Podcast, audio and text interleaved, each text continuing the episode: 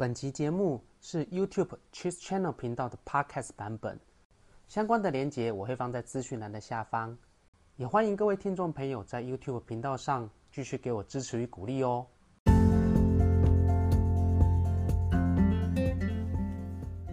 Hello，大家好，我是董子琪律师，欢迎您收听法律小百科。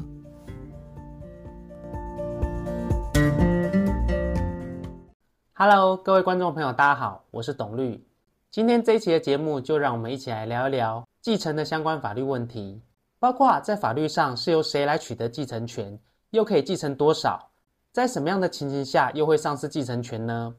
大家准备好了吗？那今天我们的节目就开始喽。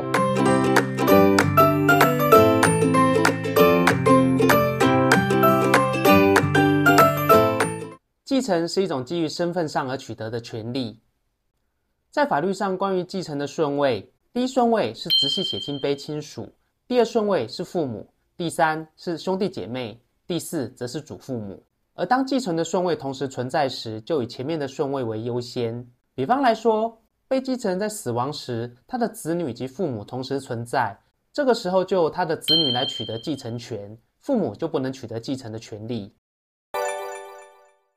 至于配偶的部分，在法律上，则是所谓的当然继承人。不管继承是由前面提到的哪一个顺位来继承，配偶都会与该顺位的继承人同时继承。而配偶在继承的方式上，如果配偶是与前面所提到的第一顺位直系血亲卑亲属来共同继承时，这个时候配偶与直系血亲卑亲属的应继分就是大家平均。如果配偶是与父母或是兄弟姐妹来共同继承时，这个时候配偶的应继分就会是二分之一。而配偶如果与第四顺位的祖父母共同继承时，配偶的应继分就是三分之二。让我们举一个例子来说，假设被继承在死亡时，名下的财产包括现金、房屋、股票等，一共有九百万元。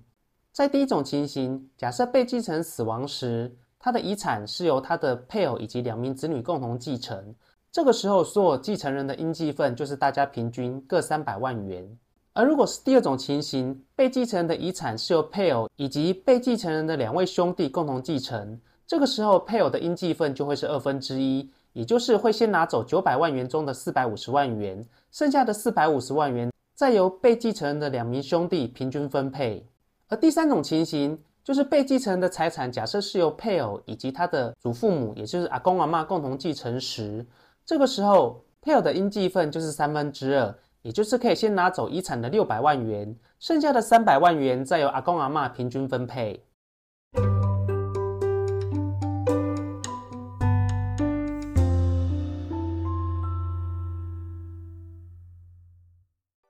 关于继承的问题，我们还可以今年五月刚发生的赖姓高中生坠楼的命案来做一个说明。首先，先让我们来回顾一下这个新闻事件。该名赖姓高中生比较特别的是。这名高中生是由其阿公以及其中国籍的生母因为发生不伦关系而生下，因此有关他的身世一直是媒体所追逐的一个焦点。高中生与其阿公之间原本应该是爷孙关系，但实质上却是父子关系。后来高中生在法律上登记的生父死亡之后，高中生与原本的阿公也透过法律上的程序完成户政上父子关系的一个登记。而这名高中生在今年刚满十八岁。并且继承了五亿财产，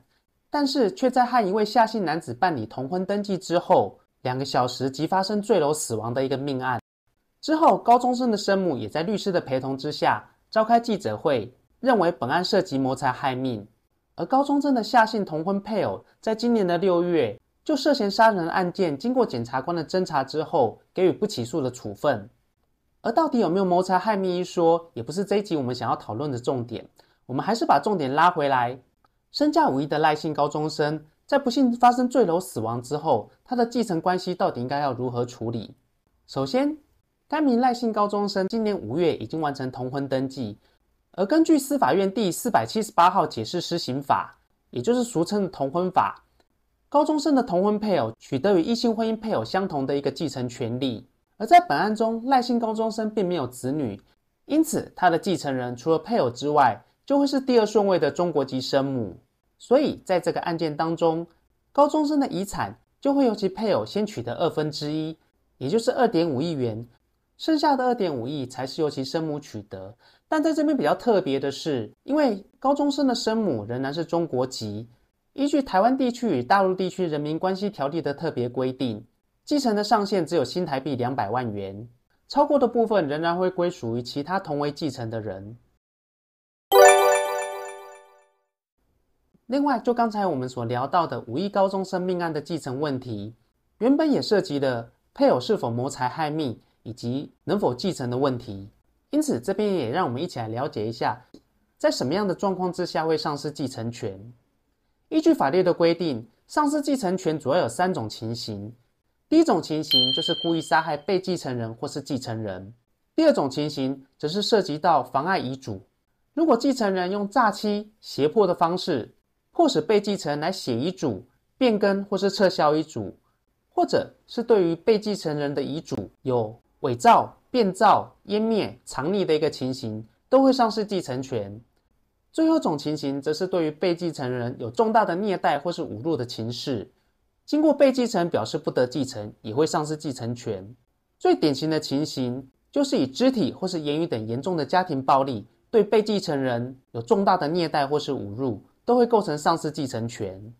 OK，以上就是本集节目的一个分享。如果你喜欢我的节目，也欢迎你按赞、订阅以及分享。那么，我们就下次见喽，拜拜。